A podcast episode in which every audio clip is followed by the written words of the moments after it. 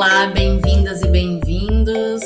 Está no ar mais uma edição do nosso Arena de Ideias, o nosso webinar semanal da Oficina Consultoria de Reputação e Gestão de Relacionamento, ao vivo aqui todas as quintas, às nove e meia, para debater, compartilhar e trocar ideias sobre insights no ambiente corporativo, mundo dos negócios e da comunicação.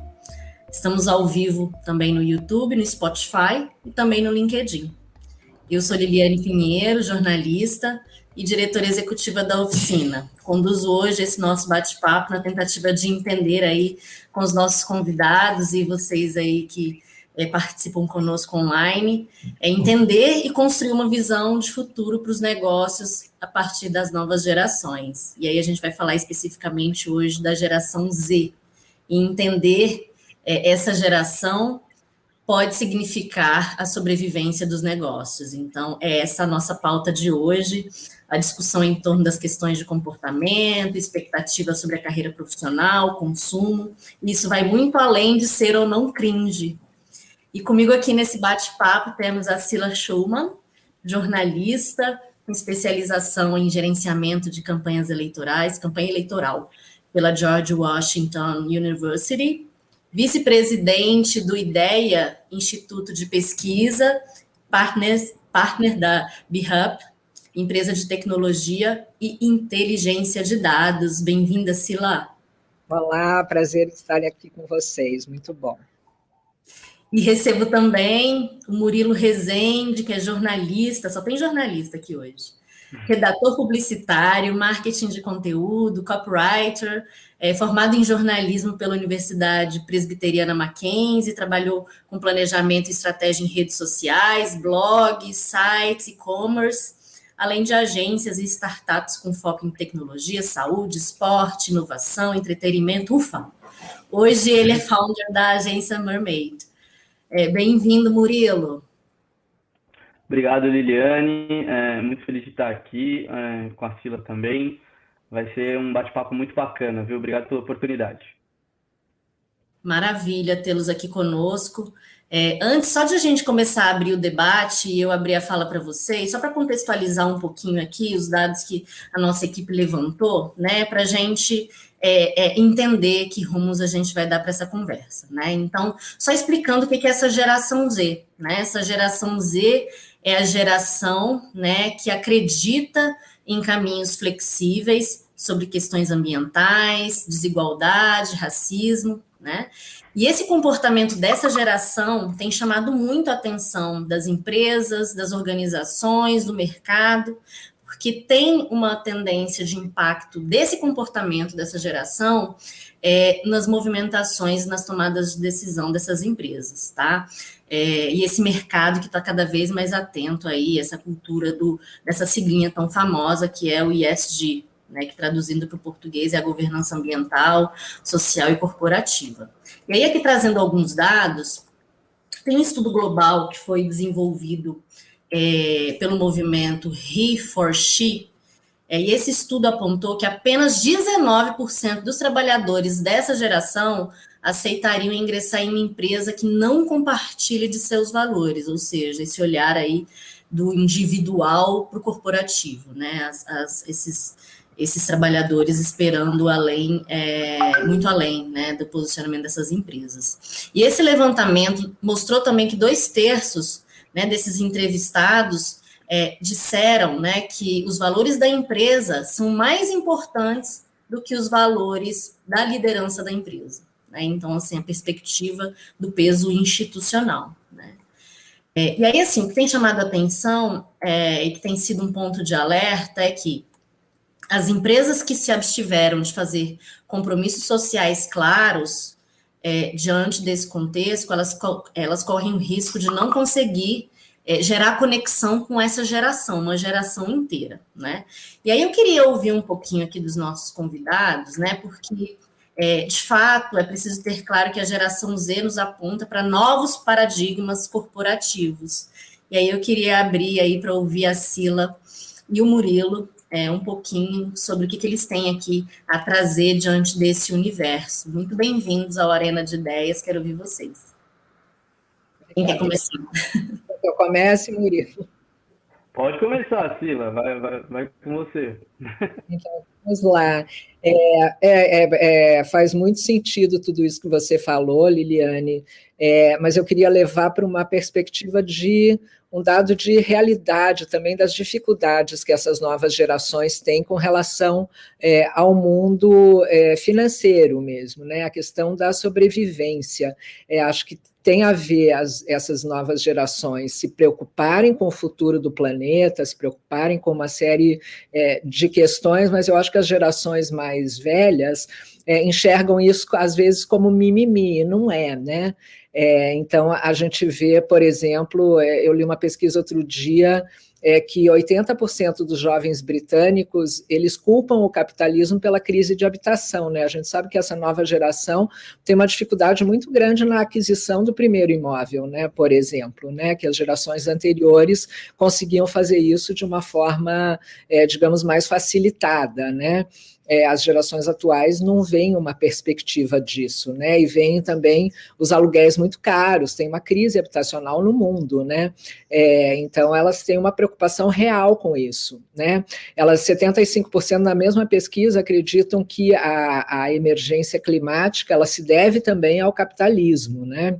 É, a gente vê ali entre os americanos, 45% dos jovens americanos são hoje favoráveis ao capitalismo, enquanto que em 2010 esse número era de 68%. Então, a gente até coloca que as novas gerações são mais esquerdistas, se a gente for olhar aí é, nesse espectro, mas muito por causa dessas é, dificuldades. E acho que uma, uma é, um, um, exemplo vivo disso, eu acho que é muito aquela congressista Alexandra Ocasio-Cortez, né, que é aquela congressista americana que é muito de esquerda, mas ela lida muito bem com as redes sociais e com essas novas mídias para fazer os seus statements, né, com relação a tudo isso. A aparição dela agora há pouco, né, acho que todo mundo viu aquela foto, aquela imagem dela é, no, na gala do Metropolitan Museum, né, que é aquele baile, que é super capitalista, digamos, né, que é a, a nata do capitalismo e das celebridades, e ela vai lá com um vestido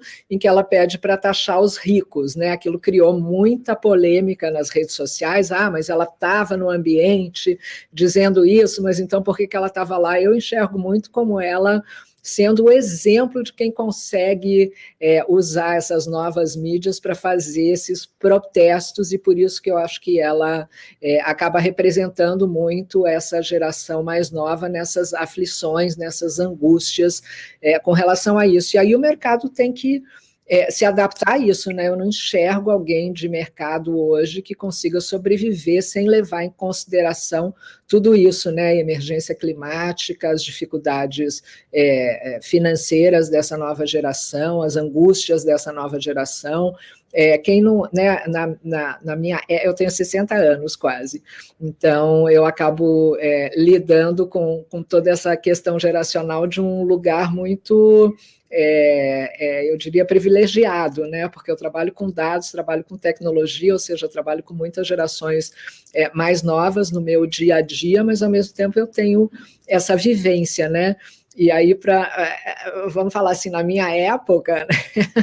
é, uma marca que se colocasse politicamente, ela estava fadada ao insucesso, né? As marcas tinham que ser é, absolutamente sem posição. E hoje em dia é o contrário, né? Uma marca que não se posicione com relações aos assuntos importantes hoje, ela está fadada ao fracasso, né? Então, acho que as minhas primeiras observações seriam essas. Estou louca para ouvir o Murilo. É, Murilo, explica é... sobre essas gerações. Eu sei que você andou pesquisando aí para o nosso bate-papo, entendimento comportamental dessas gerações. A Sila disse é, que lida né, com muita gente dentro desse ambiente de trabalho dela, de, de outras gerações mais novas. É, sabemos que pelo menos quatro gerações estão aí convivendo juntas né, no ambiente é, corporativo. E me fala um pouquinho, conta para a gente um pouco sobre é, o que, que muda né, a perspectiva dessas gerações.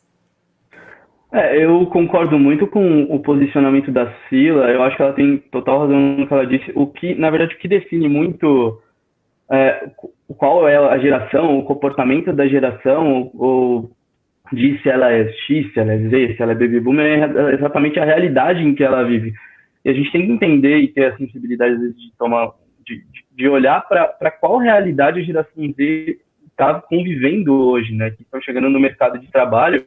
E é exatamente nesse momento que é, o, o, meio ambiente está exigindo assim uma, uma atenção especial. A gente tá, tem, tem que olhar para o relacionamento hum, dentro do trabalho. E eu acho que essa construção é muito importante. Você pega, por exemplo, os baby boomers, né?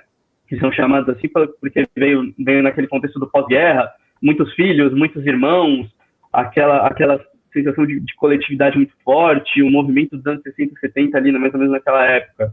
É, a gente tem a geração X que vem logo depois, que vem num período muito de, de Guerra Fria, ali, na, nascendo entre os anos 60 os anos 80, naquele contexto muito ligado de, de, de, um capitalismo muito forte, do consumo, da, da, segurança, da estabilidade da casa própria, do carro, aquela coisa de você ter a propriedade.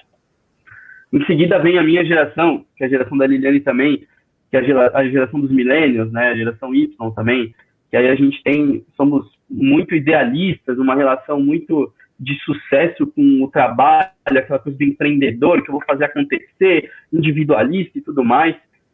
E no contexto, às vezes vem num, num, num, outro cenário, aí a gente não, não tem que se prender muito à data, acho que muito do, do, do contexto do mundo que está acontecendo. É, às vezes vem exatamente nesse momento em que tudo, tudo que aconteceu até agora, eles olham para trás e falam assim, gente, calma, o que vocês fizeram também não está tão certo assim. Eles vêm numa posição muito de questionar. Então, é, esse, esse lado muito de você entender a comunidade, de você perceber que você não constrói nada sozinho, de você sempre trabalhar em, em conjunto, entender assim, ó, poxa, mais consciente do impacto, porque eles estão vendo o que aconteceu, né? Eles veem que, que as gerações anteriores, é, o, o, a falta de, de, de, cuidado com o meio ambiente, ou é, o, o, demasiado trabalho, as crises de ansiedade, as doenças que, psicológicas que estão acontecendo, inclusive até os efeitos da pandemia, eu acho que, que, que, nesse contexto eles vêm mais conscientes, entre aspas, eu acho, mais preocupados, assim, com, com, com, com o que vem, com o que vai acontecer, nem tão, não, não tão, é, com, com medo de se posicionar. A, a Sila despontou uma coisa muito interessante do, ah, o mimimi, é porque eles sabem que eles são atuantes e querem que o mundo mude. Tem estudos que, que mostram que a grande preocupação da geração atual, dos jovens atuais, não é a, o que vai acontecer, com, com a nossa sociedade. Essa sociedade vai continuar do mesmo jeito. Eles têm medo que, que, que fique do, do jeito que está, do que uma mudança drástica no futuro, uma mudança brusca no futuro. Então, eles são, essa geração, acho que eh, pensando no contexto do consumo, como a Sila falou, é, as empresas antes, eh, até na, na, na, minha, na minha época, quando eu era criança, assistia as propagandas de televisão, ou mais jovem, não tinham que se posicionar. O posicionamento ele era criticado. Hoje em dia, não. As empresas, elas, as pessoas, elas querem, a, a, os jovens consumidores, eles querem que, a, que, que as empresas se posicionem exatamente para ver se essas empresas estão dentro dos ideais e dos valores que eles acreditam, que é exatamente traduzindo esse, esse conceito de comunidade, né? Então, e, e tem muita coisa do, do rótulo também, né? Eu acho que a gente tem que trazer isso da geração Z que não vem muito das gerações passadas, daquela coisa do tipo assim, ah, você, é, por exemplo, feminino e masculino, é, rotular as pessoas, assim, eles são muito mais é, numa questão comportamental, a gente vendo estudos e tudo mais, híbridos nesse sentido, de não se prender a rótulos, não, não, não, não ser rotulado de, qualquer de, de, alguma maneira. Eles são do jeito que eles querem ser. Não sei se vocês tiveram a oportunidade de assistir a série o Sex Education, que tem na Netflix, mas ela reflete muito essa, essa, esse posicionamento da geração Z, o que, que eles querem, né? Então, claro... É, então... Em relação a isso, posso te fazer uma pergunta? É, você, claro. você enxerga aqui no Brasil, essa questão do né, gender fluid, que a gente chama, né, essa questão de ser híbrido com relação a gênero, é, já é tão forte quanto é, por exemplo, o que eu observo muito nos Estados Unidos. O meu filho tem 24 anos e estudou nos Estados Unidos, então eu acabei uhum. convivendo com a realidade de lá dessa geração, que eu acho que é absolutamente essa coisa do gender fluid, eu sacava assim entre os amigos dele, universidade, tudo, é, isso já era um comportamento bastante assumido. Aqui no Brasil pode ser que seja falta de conhecimento mesmo, mas você já enxerga isso nessa nova geração, porque eu sempre tenho um pouco a impressão que a gente está um passinho atrás, assim, né, no, no, nessas divisões, digamos. Como que você vê isso? Olha, eu acho que é, a gente ainda tem muito a evoluir e entender, né? Assim, digo, entender essa questão do rótulo. Eu, eu sinto, tá? Às vezes que no nosso dentro do eu, eu penso muito na realidade brasileira e dentro das relações de trabalho, relações do dia a dia ali. A gente tem um pouco de dificuldade de tudo que a gente vê, a gente quer falar o que, o que é. E é exatamente essa essa transformação que essa geração traz para a gente, principalmente nessa questão de gêneros que a gente está discutindo aqui, levantou essa bola. É, de não se prender a rótulos ou definições. Você é A, você é B, você está nessa caixinha, você está nessa caixinha. É, é, entender exatamente que é muito mais. É, in, a palavra não é instável, mas é muito mais. É, como é que eu vou dizer? Fluido do que a gente pensa. Eles não querem essas categorias, eles não querem criar isso. Eu acho que no Brasil existe um movimento de entendimento, mas eu também tenho essa sensação, como você, de que perto de outros países fora, a gente está um pouco atrás nisso. Talvez seja por um, um, uma, um trabalho de informação mais, mais é, aberta sobre esse tema. Às vezes eu tenho um pouco de, de, de receio sobre falar, ou pensar mais em categorizar do que entender e ouvir. Eu acho que isso, isso tanto essa parte quanto em outras tanto essa parte de gêneros fluidos e tudo mais, e também, e também a geração Z como um todo, estou no mercado e tudo mais, tem muito a ensinar sobre a gente. A gente tirar essas camadas e ouvir o que eles têm a dizer para entender como as empresas, os millennials, o X e todo mundo tem a oferecer o que as empresas têm e as, e as instituições e nós mesmos, pessoas, temos a oferecer para eles, né, para que a gente viva todo mundo junto de uma forma como é que eu vou dizer, harmônica e, e, e, e na mesma página, sabe? Eu vejo até porque essa, né, só Murilo, até porque essa convivência intergeracional já tem sido observado como um grande é, potencial de criação, de inovação, de desenvolvimento de criatividade, né? Então, eu acho que esse olhar que você traz sobre qual o comportamento intergeracional, que é essa coisa da escuta, da troca, do compartilhamento, a gente já tem observado, inclusive, as empresas, né, com collabs, né, é, intergeracionais, as próprias instituições, as corporativas tradicionais, já agregando aí para esse universo corporativo programas direcionados à, à cocriação é, e, e integração maior é, dessas gerações, né? Então, acho que a saída, pelo que você está falando, é de fato a gente propor um grande olhar aí de escuta e de fala para tirar o que tem de melhor sobre isso, Sila. Você concorda? Com essa abordagem, porque assim, muita gente vê como um conflito, né? Aí conflito, sempre falou muito, ah, o conflito intergeracional, isso é um problema para as organizações. Acho que agora não, agora tem uma visão muito assim, como é que a gente coloca essa galera para poder produzir, colaborar e isso ter uma pegada de inovação assim muito disruptiva.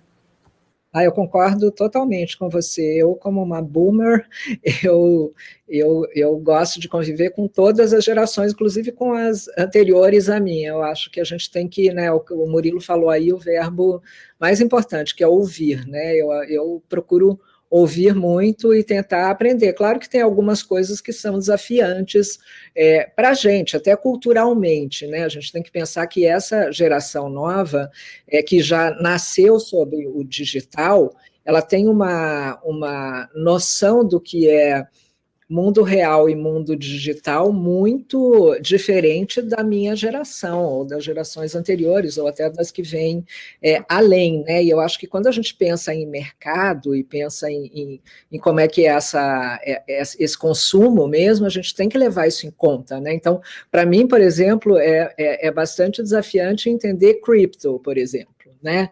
É, porque é uma coisa que não existe fisicamente.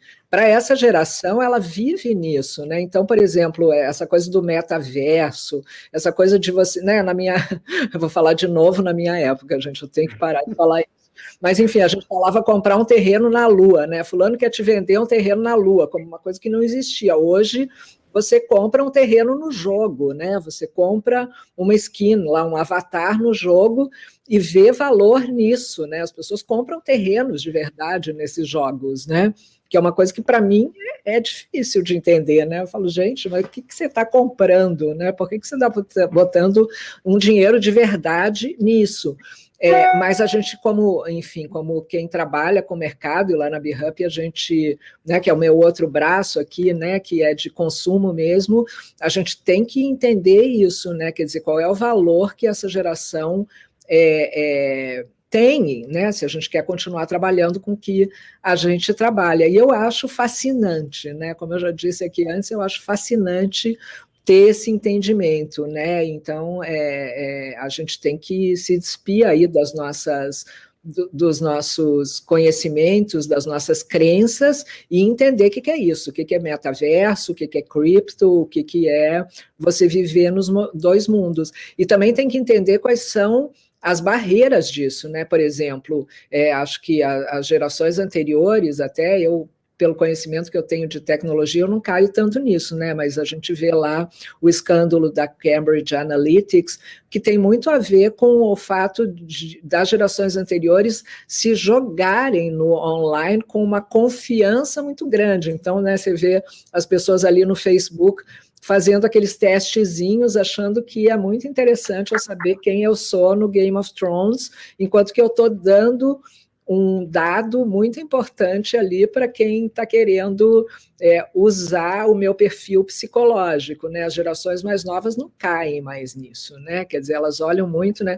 Inclusive tem uma discussão muito grande sobre identidade digital, né? A gente coloca lá, ah, é mais fácil eu apertar ali que o Facebook tem todos os meus dados para eu entrar em algum lugar dei tudo ali para a empresa, está tudo certo. A geração mais nova não, né? Eles têm, inclusive, uma discussão muito grande sobre essa questão da identidade digital, né? Eu não quero que o governo tenha acesso às coisas que eu faço, eu não quero que as empresas tenham acesso às coisas que eu faço. Então, eles já estão procurando ali um dado mais que eles chamam de democrático, né? Com relação a mim, né? Eu quero eu ter uma identidade própria que eu decido aonde essa identidade pode ser usada. Então, acho que todas essas, né, essas adaptações a gente vai ter que ouvir muito deles, porque eles é que têm para ensinar para a gente, né? Aí respondendo mais a tua pergunta, eu aprendo muito mais do que eu ensino, eu acho, né? Eu trago uma experiência, eu trago uma vivência, mas eu aprendo todo dia muito mais no meu campo de trabalho com as pessoas mais novas do que eu ensino. E aí eu acho que essa coisa intergeracional realmente ela é, é interessante porque eu percebo também que eu dou muita segurança para as pessoas com quem eu trabalho que são mais novas quando eu trago é, é, a minha experiência, a minha maturidade para o jogo, né? Mas a gente tem que estar tá aprendendo sempre, gente. Não, não dá para a gente ir com as nossas crenças em frente, porque a gente não vai chegar lá. É isso, é isso eu, eu, antes de você entrar aqui. Acho que está dando um delay aqui. Ah, não, agora deu. Então, a gente conversava aqui nos bastidores exatamente sobre isso, né? Eles são nativos digitais, então, assim, já vieram para dentro dessa lógica em que. Só que, assim, nós, enquanto millennials ou gerações anteriores, no primeiro momento, eu acho que a gente enxergou com um certo preconceito essa geração, né? Ai, meu Deus, lá vem, né? Ai, são sabidões, né? Porque eles são, né? Eles são muito antenados. E, e, o que, que a gente observa, né? As empresas em gestão de pessoas tendo que capacitar os seus líderes para lidar com, né, com essa, essa nova geração, né? Porque de fato tem esse entendimento da potencial construção de inovação dessas gerações, né? Mas aí aqui tem uma pergunta da Ivana, que ela fala o seguinte, pergunta o seguinte: o que esperam os profissionais da geração Z das lideranças das organizações em geral conduzidas por millennials? O que, que vocês acham que, que a, a, a, qual é a perspectiva que essa geração Z tem sobre o olhar do líder de gerações anteriores? É, o que, que você acha, Murilo? Tem alguma expectativa levantada, já identificada aí na sua percepção? Olha, é, eu acho que pensando na liderança de, assim, né, de millennials, eu acho que os profissionais de geração Z que estão chegando hoje no mercado, gente, eles têm uma visão muito clara de do que eles querem em relação ao trabalho. São muito pragmáticos, pragmáticos e analíticos. Eu acho que esse é um comportamento que eu, que eu tenho visto assim mais frequente, né? É, então, eu acho que o, o líder milênio, né, no caso, alguém que está hoje conduzido hoje por mim, o que, que esses profissionais de geração Z eles esperam desses líderes? Poxa, que eles construam em, em, conjunto, né? Que em primeiro lugar que, que, que evite esse, que traga essa, essa sensação de comunidade e que eles ouçam esses profissionais que estão chegando. Os millennials precisam é, tirar um pouco, é, eu falo isso muito porque quando você vai assistir vídeos ou estudar sobre a geração Z, você entra no YouTube e o que você mais vai ver, ah, como, o que, que é cringe e o que não é, ah, a geração do mimimi e não sei o que eu acho que a gente tem que tirar essa barreira, a gente tem que se colocar no, no, no nosso lugar de escuta e tentar entender como esses profissionais que estão chegando ao mercado podem nos ajudar a construir uma comunicação melhor. Acho que esse é, esse é o primeiro ponto. E, e, claro, acho que um ponto principal que a gente tem que destacar aqui é a diversidade. Eu acho que quanto mais diversidade, quanto mais perfis diferentes a gente tiver numa equipe, é, melhor ajuda a construir esse entendimento do coletivo. Eu acho que se a gente tiver, por exemplo, por mais que a gente fale aqui que a geração Z está formando profissionais analíticos, pragmáticos, se não vem mais tanto, alguns, lógico, a gente não pode generalizar, a gente entra no rótulo que é exatamente aquilo que, gente, que, eu bati aqui, que não é, não é interessante de fazer. Mas, é, por mais que a geração, a geração Z, assim, se a gente constrói um time de diversidade, onde você cria um ambiente onde as pessoas podem é, trazer diferentes opiniões, construir em conjunto, e você não cria alguma coisa uniforme onde todo mundo pensa da mesma maneira, eu acho que esses profissionais de geração vão se sentir mais à vontade para trabalhar naquela determinada empresa ou naquele time. Outro ponto importante, que eu acho que é legal destacar, é deixar bem claro os princípios, propósitos e ideais ali da, da, da, da empresa que você está trabalhando. Porque, sinceramente, se esses novos profissionais que estão chegando ao mercado, esses mais jovens, não tiverem ali um consenso daquilo assim, ah, ele não. É, de novo, a parte do posicionamento que a gente falou lá atrás. Se ele não tem um posicionamento de comunidade que eu concorde, se ele não se manifesta da maneira correta sobre temas polêmicos, então aquilo não tem uma identidade comigo, então eu não vou pertencer àquilo, eu vou procurar outro lugar para trabalhar, super tranquilo, não tem apego a isso. Então, é, eu iria, acho que o que os profissionais esperam das, das lideranças das organizações, eu acho que é escuta, transparência, abertura para a diversidade nos seus times e esse, claro, deixar muito claro esse propósito e esses ideias da empresa onde ele trabalha. E você, Sila, você acha que a, assim, você citou que vê ainda o Brasil muito atrás dos movimentos aí que, né, os Estados Unidos em especial, é, nessas questões geracionais têm conduzido. Você acha que no Brasil esse olhar para abraçar essa geração Z e conduzir de fato, né, é, uma mudança de postura, isso é algo que você observa, assim, que você tem vivenciado e identificado? aí nessas pesquisas, né, tendo a ideia aí como um instituto de pesquisa, a e aí fazendo uma análise muito em torno de tendências, como é que você é, observa essa evolução desse mercado para esse olhar aí tão importante e que pode mudar o futuro do negócio? É, eu, eu diria que eu vejo mais as diferenças, né, quando eu falei de outros países e Brasil, acho que é muito mais nos costumes, né? A gente é um país muito conservador, é, com, com, grandes é, pinceladas aí religiosas, né? Então eu, eu acho que é muito mais com relação a isso, a gênero, a, a questões é, é, mais relacionadas a costume do que relacionadas a consumo, né? É, no consumo eu vejo a gente, e na relação com empresas, eu acho a gente bastante parecido nesse caso. Na BHUP, a gente não usa muito essas divisões de gen, né, geração Z, milênios, etc. A gente não quer, não quer importar isso por exatamente ver algumas diferenças e não ver uma comprovação é, científica mesmo dessas diferenças é, comportamentais.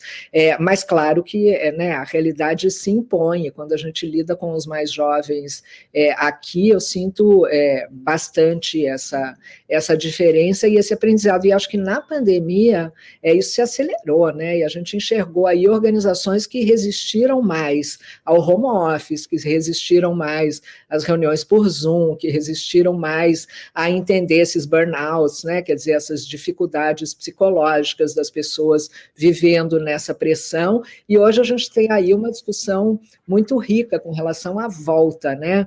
É, que é muito interessante, eu acho. Gente que não quer voltar ao que era antes, né? Eu sinto muito que essa geração mais nova tem uma relação com o tempo muito diferente da minha, né? Na minha, é, a gente é, lidava, né? O bacana era você trabalhar sem parar, né? Non-stop, trabalhar no final de semana, trabalhar de noite, trabalhar o tempo todo, chegar cedo, estar tá lá no escritório, né? E essa geração não enxerga isso assim, né? Até porque ela faz as coisas mais rápido, né? Usando da tecnologia e quer ter uma qualidade de vida é, melhor, né?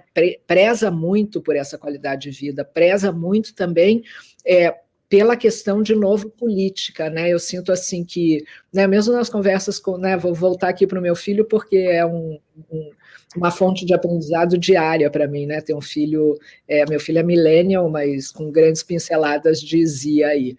É, eu me lembro quando meu filho entrou no mercado de trabalho, surgiu uma oportunidade de ele trabalhar numa companhia de refrigerante. E ele não quis fazer entrevista, ele falou: não, isso vai contra os meus valores, eu acho que eles é, é, causam doenças, então eu não vou, e eu, tipo, hã?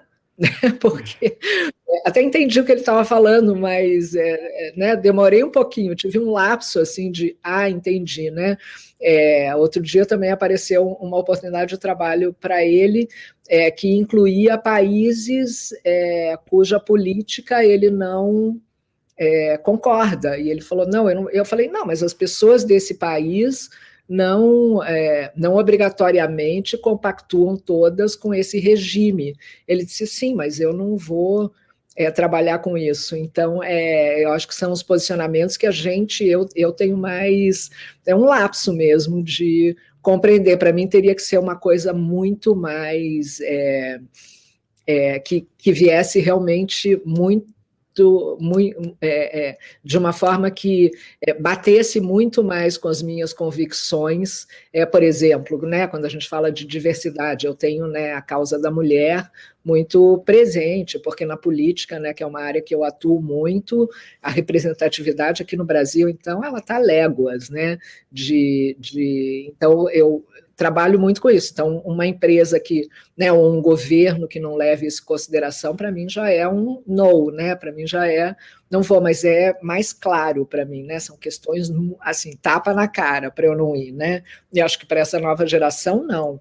Então, é, mas acho muito importante essa diversidade, como falou o Murilo, né? Acho que a gente tem que se ouvir, porque também nem tanto para lá, né? Também a gente tem que, é, é, né, na minha cabeça, por exemplo, eu entraria numa, né, numa indústria de refrigerante para trazer a minha visão, né? Trazer a minha visão de que você não pode destacar tanto açúcar ou tanto tanta cafeína ou tanto tal produto, né, que você teria que abrir para essa nova geração, né, escutar a nova geração com produtos que sejam mais saudáveis e tudo, mas eu enxergo que a minha geração ela é, ela se entende como mais transformadora do que a geração atual, por mais que isso seja é, incompatível com o que a gente está falando, mas é nas pesquisas a gente percebe é, que a geração Z ela tem um pessimismo muito maior, né, com o que virá, né, ela se sente mais impotente, ela se sente, né, ela, né, eu, eu fico muito chocado quando eu vejo dados da nova geração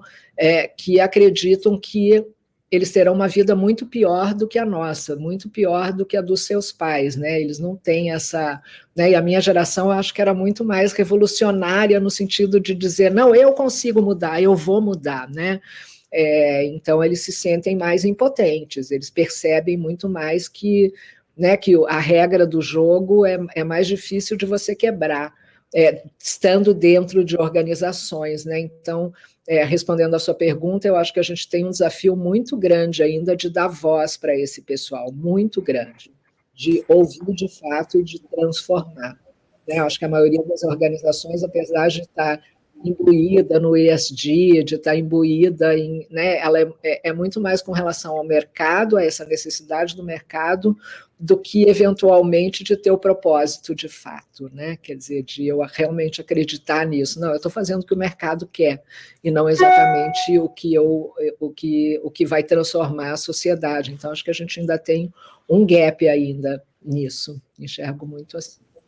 Interessante. E olhando sob a perspectiva de além de dar voz, né? Porque eles são os nativos digitais, eles estão falando e ouvindo o tempo todo nas redes. E sob a perspectiva eleitoral, o Murilo falava que cerca de 40%, né, Murilo, dos consumidores são da geração Z, né? Logo vejamos aí o peso que essa geração traz também para o ambiente de tomada de decisão aí de voto e essa participação eleitoral.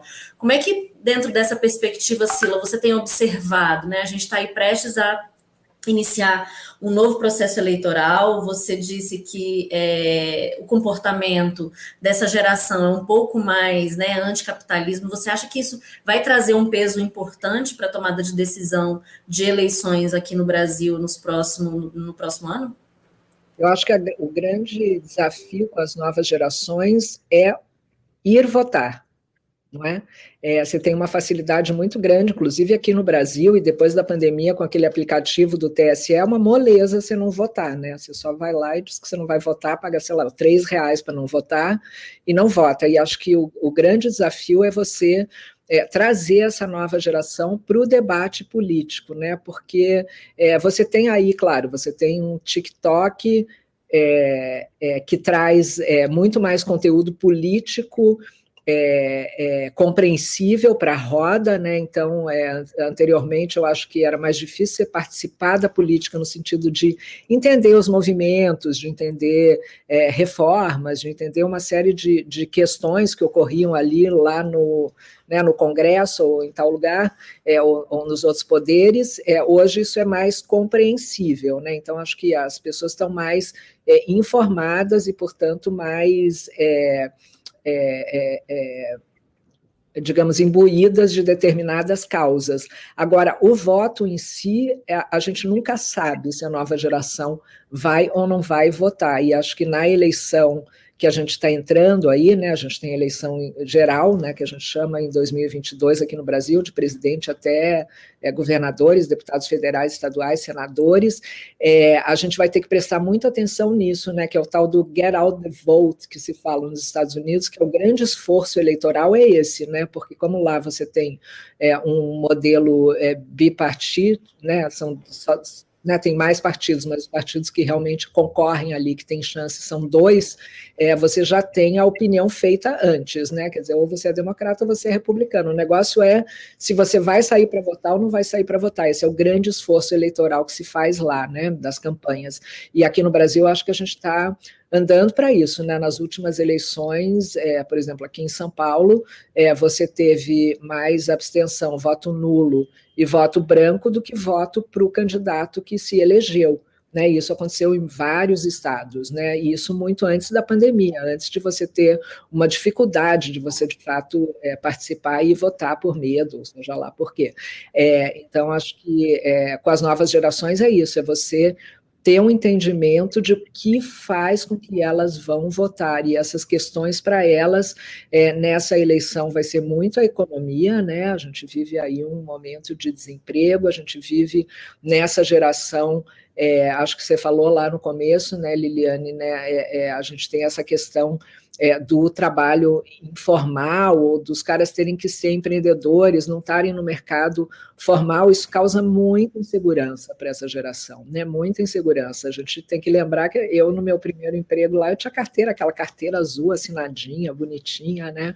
Com férias, décimo terceiro, tudo direitinho, né? A gente não tem mais isso, né? A gente tem uma, além de ter a tal da pejotização, é, a gente não tem vagas, né? A gente tem um mercado de trabalho em, em grande transformação. Então, acho que os candidatos é, precisam compreender isso, né? Além de compreender a questão ambiental, que é fundamental para essa nova geração, deveria ser para a nossa também, né? Mas é, é uma questão que tem que estar tá na roda, né? A questão da diversidade, enfim, né? Acho que um candidato para fazer um jovem ir votar, ele tem que estar tá muito ligado nesses compromissos, né? É, que a gente não vê muito, né? Até por essa questão que eu falei conservadora, é, a gente vê os candidatos no Brasil se colocando muito no mainstream, né? Quer dizer, se colocando muito no que a geral quer, né? Então você vê, sei lá, discussões sobre o aborto no Brasil. É, você não vê isso em campanhas, né?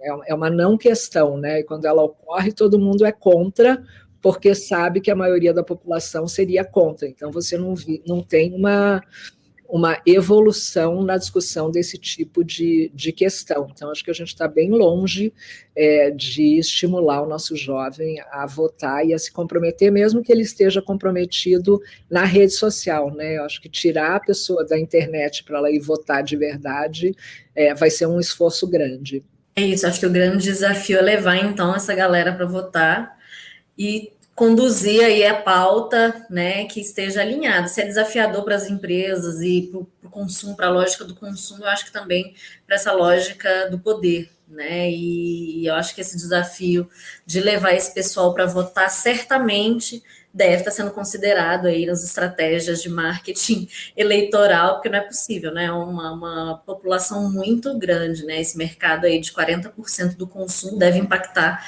certamente do, da tomada de decisão também. Murilo, fala um pouco para a gente, assim, é, eles são nativos digitais e nativos consumidores no e-commerce, né? É, como é que essa mudança, né? Do, eles não consomem mais, eles não vão em loja física, né? Praticamente muito raro. Né? Como é que é, essa geração tem impactado o consumo, né? o estilo do consumo do brasileiro de uma forma geral? Né? Porque eles, eles, apesar de não terem tanto poder de consumo, né, que a gente observa que o poder de consumo ainda não está tanto na mão de, dessa geração Z, mas eles acabam influenciando na tomada de decisão da família, em relação à compra, em relação a propósito e tudo, e tudo isso. Como é que esse mercado tem se comportado nesse olhar cada vez mais crescente para essa tendência de consumo?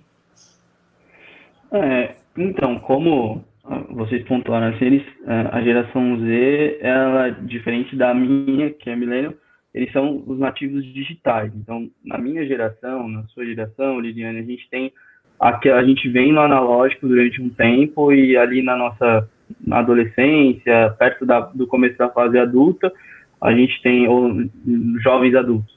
Essa ruptura que é esse boom tecnológico, que tem ascensão exponencial, um negócio maluco, assim, de repente as coisas acontecem muito rápido, internet, smartphone, e, e assim, a gente tem esse, essa disparidade de ter vivido um período no online e do de ter, ter vivido um período no off e agora migrado para o on, né? O Z, a geração Z não, são jovens que já, já vêm conectados, eles já são nativos digitais, eles não precisaram fazer cursos de informática, sim, de capacitação, eles já estão totalmente adaptados a isso, exatamente. Então, a forma de consumo, naturalmente, ela, ela muda também. É, primeiro ponto, acho que que a gente tem que destacar é que a questão dos valores ela é muito importante. É, tem um estudo que diz que, assim, se você for ver, 48% da geração Z valoriza marcas que não classificam os itens como masculino ou feminino, né, de gênero, né. Em outras gerações, esse número cai para 38%. Esse é um estudo da, da, da, da McKinsey. Tem outro estudo da Ed Age, que diz que 36 por 33% desses jovens pararam de comprar de alguma empresa ou de alguma marca que acaba contribuindo para alguma, alguma causa que eles discordam, o que diz muito, aí vai para o lado da relação tra de trabalho, que a Cida pontuou do filho dela e falou, não, uma, é, uma empresa de refrigerantes eu não concordo, então nem me põe a trabalhar. E 76% dos membros né, dessas, desses jovens, dessa geração, é, consideram a diversidade e a inclusão um tópico tipo, muito importante a ser abordado por essas marcas. Então, assim, primeiro ponto é essa consciência de que as marcas, é, tanto no ambiente online e offline, elas têm que ter essa, esse, esse, esse, essa noção, esse entendimento do impacto e da responsabilidade que elas têm. E tem que conversar e dialogar com esses valores dessa geração e desses novos consumidores, tá? Pensando como experiência, é, quanto mais prático e menos etapas isso tiver, mais fácil. Não dá mais para a gente ficar. Ah, eu mando, eu, por exemplo, eu entro no meu Instagram, vejo uma promoção, clico na promoção, recebo uma mensagem no meu direct, no meu direct eu vou para um site, do site eu vou para a página de compra. Quanto mais já fase, já desistiu. Exatamente, já vai falar, não, tá bom, obrigado, tchau, vou para outro. Por isso que existe uma tendência muito grande, a gente fala do TikTok, que é uma plataforma muito amigável para o social selling, né? Uma, onde você já compra direto pela rede social. Tem hoje em dia até o um, um live commerce, que você consegue estar tá assistindo uma live ali, o produto aparece, clicou, você compra o produto, né? Então, não necessariamente eles deixam de ir em loja física, mas a questão da praticidade, da agilidade na compra, ela é muito, ela é muito relevante. Então, assim, quanto menos fácil você tiver, é mais fácil de você converter aquilo numa venda ou, aqui, ou ele adquirir. Mas isso também não é decisivo. Porque se a sua marca não tiver responsabilidade e não tiver valores alinhados com essas, esses, essas projeções que eles falam conectadas à, à luta contra o racismo, defesa do meio ambiente, entender a individualidade, não generalizar essa questão de gênero, eu acho que é muito importante. Isso vai definir se, eu vou, se, se essa nova geração vai consumir da, é, dessas, desse, desse, dessa empresa X ou da empresa Y, entendeu? Eu acho que é muito mais isso. Então, muito mais do que o Omnichannel, que a gente tem falado muito, né? Que é todos os canais conectados, o seja pela TV, ou pelo relógio, ou pelo celular, é uma expressão que a gente usa muito, é o O2O, né? O online to offline. Assim, é, tudo tem que estar ali conectado, as experiências não podem estar só lá dentro do online. Tem que ter alguma coisa offline também, para que haja essa, essa conversão, esse engajamento com, esse, com essas, esses novos clientes que estão aí no, no, no, no mercado. Então, eu acho que é muito mais você, você, é, é você pensar na, na, como, como esse, esse, esses novos clientes, esses jovens vão se, vão se relacionar com a sua marca além do produto. Então, se eu tenho um podcast que ele vai ouvir, se eu tenho um e-book que ele vai gostar, se, se eu tenho, às vezes, uma campanha que ele pode aderir, é, e tem essa questão muito do, da, da, da menor, a gente vê uma transição disso, né? Você ter menos posse e mais usual. Então, você tem hoje, você não precisa mais, que a própria Cisa falou assim, é, hoje você não tem mais a necessidade de você comprar um carro, sabe? Que nem a gente tinha, assim, lá atrás. Falou, não, comprar um carro, comprar uma casa. Você tem hoje plataformas e soluções tecnológicas que te dão planos de assinatura. Hoje você não precisa comprar um smartphone. Você faz um plano de assinatura de um ano, que vem você troca o seu smartphone. Então não tem mais aquela necessidade de, de, de posse, né? simplesmente eu, eu usar já é meu. Eu acho que essa mudança de comportamento diz muito como as empresas têm que pensar para oferecer produtos e, e, atingir esses novos consumidores, né?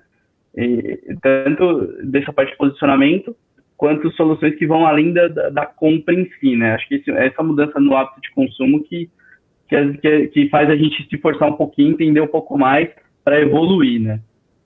Perfeito, eu só queria acrescentar que é, é, acho que essa geração vai sim à loja física, mas ela vai em busca de experiência, de emoção. Uhum. Ela não vai lá só, né? Se eu já sei o tênis que eu quero comprar e já sei meu número e já vi o tênis, comprei online, lá no TikTok, sei lá onde.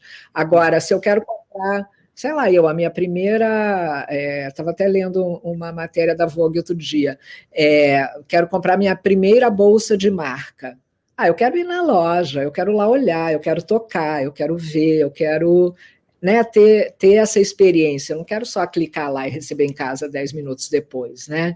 É, e acho que as é, né, a loja aí, ela tem que lidar com tudo, com cheiro, com o playlist, com, né, com toda a experiência de você estar tá lá, te oferecer mais coisas. Enfim, outro dia é, tem uma loja em Londres que eu estou louca para conhecer até, mas com essa pandemia a gente não viaja, né? Com o dólar também a gente não viaja, quem dirá com as libras, né? Mas em todo caso, é uma loja que não vende nada, na verdade. É uma loja que só te dá experiência. Você entra lá e você só tem experiências. Ela vende tudo online, na verdade. Você vai lá e vê as coisas, e você toma um café, e você faz uma massagem, e você faz um curso, enfim, é um, um ambiente só de experiência. Eu acredito muito é, nisso, né? Você vai lá porque é gostoso, né? Você não vai lá exatamente para sair cheia de sacola carregando, não tem porquê, né? Você não receber tudo isso no conforto da sua casa. Mas tem coisas que você quer olhar, você quer experimentar, você quer. Né? E tem muitos serviços hoje, né, em que você é, tem lojas que te mandam as coisas em casa, você tem 24 horas para decidir se você quer comprar ou não, né, que já é uma evolução do comércio online, né?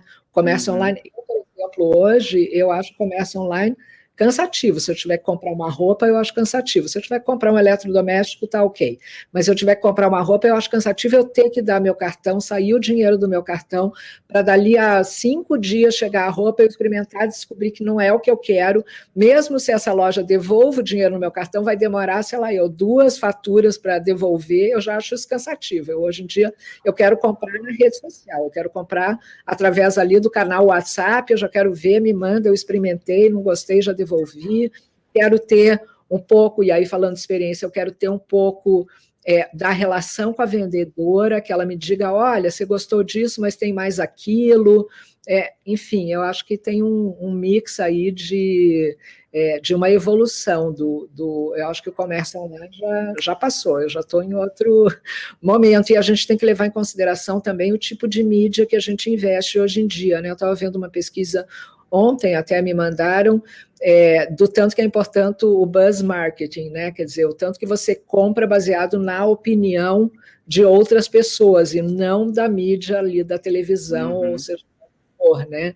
Então, acho que a gente tem que estar sempre muito muito ligado, as coisas estão indo muito rápido e elas, de novo, né, eu, eu, entendo, né, isso acho que já é ponto comum de que a pandemia acelerou o que já era para acelerar, né, é, muito mais. Lá na BHUP a gente faz um tipo de, de né, a gente lida com vários é, modelos de pesquisa, a gente acredita que todas as pesquisas elas se é, complementam, tanto no IDEA quanto na BHUP, mas na BHUP a gente tem um aplicativo ali é, de pesquisa que eu não faço mais a pergunta, né, você acha isso, você escolhe aí o que, que, você acha. Não, eu peço a experiência da pessoa, então eu mando o que a gente chama de missão pelo nosso aplicativo, e a pessoa me manda um vídeo, por exemplo, né?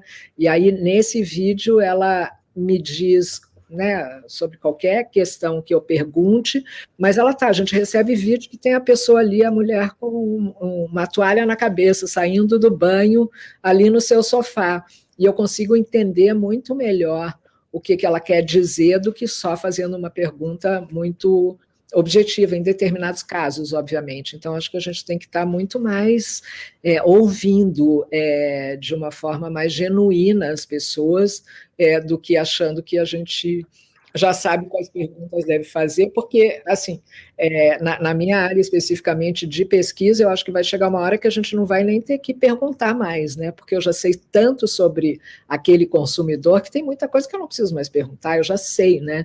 Então, eu já sei qual é o gênero, se tem gênero, se não tem gênero, já sei a idade, eu já sei onde mora, eu já sei a, a, a né, a faixa é, econômica, salarial daquela pessoa, então tem um monte de coisa que eu já não perco tempo da pessoa para perguntar, né? Eu quero perguntar coisas muito mais, é, mais complexas, mais profundas e que de fato vão diferenciar aí, né? Esse olhar, essa leitura, né, Sila? Tem, além de neurocientistas, eu acho muito importante que a gente tenha na casa antropólogos, né? Os antropólogos me ensinam muito a como perguntar, como lidar. Eu tenho muito mais cuidado é, em lidar com essas pessoas do que quando eu tinha apenas a estatística, né? Então, eu acho Isso que você está falando diz muito sobre o olhar sobre essa geração Z especificamente, é de fato e muito no entendimento do comportamento, né? Então, essa neurociência, a antropologia, até a psicologia têm andado juntas aí para entender né? E para conseguir direcionar realmente, porque não, é, não é fácil, né? Apesar da gente ter todas as informações, como você falou, né? Os dados, a maioria dos dados a gente já tem sobre essas pessoas, né? Mas entender e fazer essa leitura desse comportamento é que pode ser o grande diferencial. Não é, é isso? Cuidado na pergunta, porque a depender do jeito que eu faço a pergunta, eu afasto né, essa geração uhum, da resposta. Né? Eu não posso perguntar de um jeito que seja, é, que possa ser de alguma forma ofensivo para essa pessoa, né? Então, é, os antropólogos nos ajudam muito na casa a, a ter esse cuidado, né? Então, acho que tudo isso é muito importante é, e é, é um aprendizado constante constante. Você me deu uma ideia de ter antropólogo aqui na oficina uhum. para entender a geração Z. Eu acho que vai ser super importante, né? É. Bom, gente, é um assunto que rende bastante sobre várias perspectivas. Aqui a gente pode falar um tempão, mas o nosso tempinho está acabando. Eu queria colocar aqui para considerações finais, Sila e Murilo, é, para a gente poder encerrar esse nosso bate-papo aí, um minutinho de considerações finais para vocês. Ah, eu gostei muito dessa conversa, aprendi muito hoje, é, e acho que a minha consideração final é, é, realmente um assunto aqui que a gente discutiu, que é ter esse mix de gerações nas organizações, mas não só porque tem que ter, mas porque a gente de fato quer ouvir o que essa geração nova tem a dizer, que quando eu entrei no mercado de trabalho ninguém queria me ouvir, não. Então eu acho que eu também nem sei se eu tinha tanto a dizer. É, eu acho que a gente tem esse aprendizado de realmente ouvir, porque nos ajuda muito, muito. Quando a gente ouve, ajuda muito, às vezes dá trabalho, mas é o resultado é, é muito satisfatório. Eu queria agradecer, obrigada pelo aprendizado, Murilo e Liliane, adorei participar. Imagina, para a gente que foi um aprendizado imenso esse olhar aí, essa perspectiva né, bem diferenciada. Obrigada, Sila. Murilo? É, eu queria agradecer também, acho que foi incrível. É, a Sila trouxe dados super relevantes, experiências pessoais incríveis, foi um aprendizado muito bom essa troca de ideias, é, principalmente também com você, Liliana, acho que foi muito bacana. E eu acredito que é exatamente isso, assim, hoje eu venho do mercado de agências, o mercado de agência é muito branco, hétero, cis, é, muitos homens, então quanto mais a gente abrir para essa diversidade, tanto de gêneros, quanto de gerações, é, racial, tudo, eu acho que a gente tem mais a acrescentar, assim, a gente não pode ter que se colocar no nosso lugar de fala, colocar no nosso lugar de escuta e entender para construir isso junto nesse senso de comunidade mesmo. Acho que se a gente não parar para ouvir, a gente vai ter sempre os mesmos valores, batendo na mesma tecla achar que a gente está falando muito, é, mas na verdade a gente está falando mais do mesmo. Então, é, eu acho que é importante essa diversidade, esse lugar de escuta, e a gente ter noção, a nossa consciência de classe também acho que é fundamental. E ouvir essa galera que está chegando aí, porque, meu, eles têm muito mais a ensinar do que a gente ensinar eles, entendeu? Então, é, é, acho que se fosse alguma, alguma coisa de deixar em consideração finais, seria isso. Assim, abram espaço para que eles falem, colaborem, para todo mundo construir de forma colaborativa. Muito bom, gente. Obrigada, Murilo. Obrigada, Sila. Eu que aprendi aqui um montão, fiquei bem de espectadora mesmo, para poder ver visões tão, com perspectivas tão diversas e tão complementares. Agradeço quem esteve aí no ar conosco em mais essa edição do Arena de Ideias. Continue nos acompanhando na semana que vem, todos os dias às 9h30, pelo, pelo YouTube, é, pelo LinkedIn e pelo Spotify.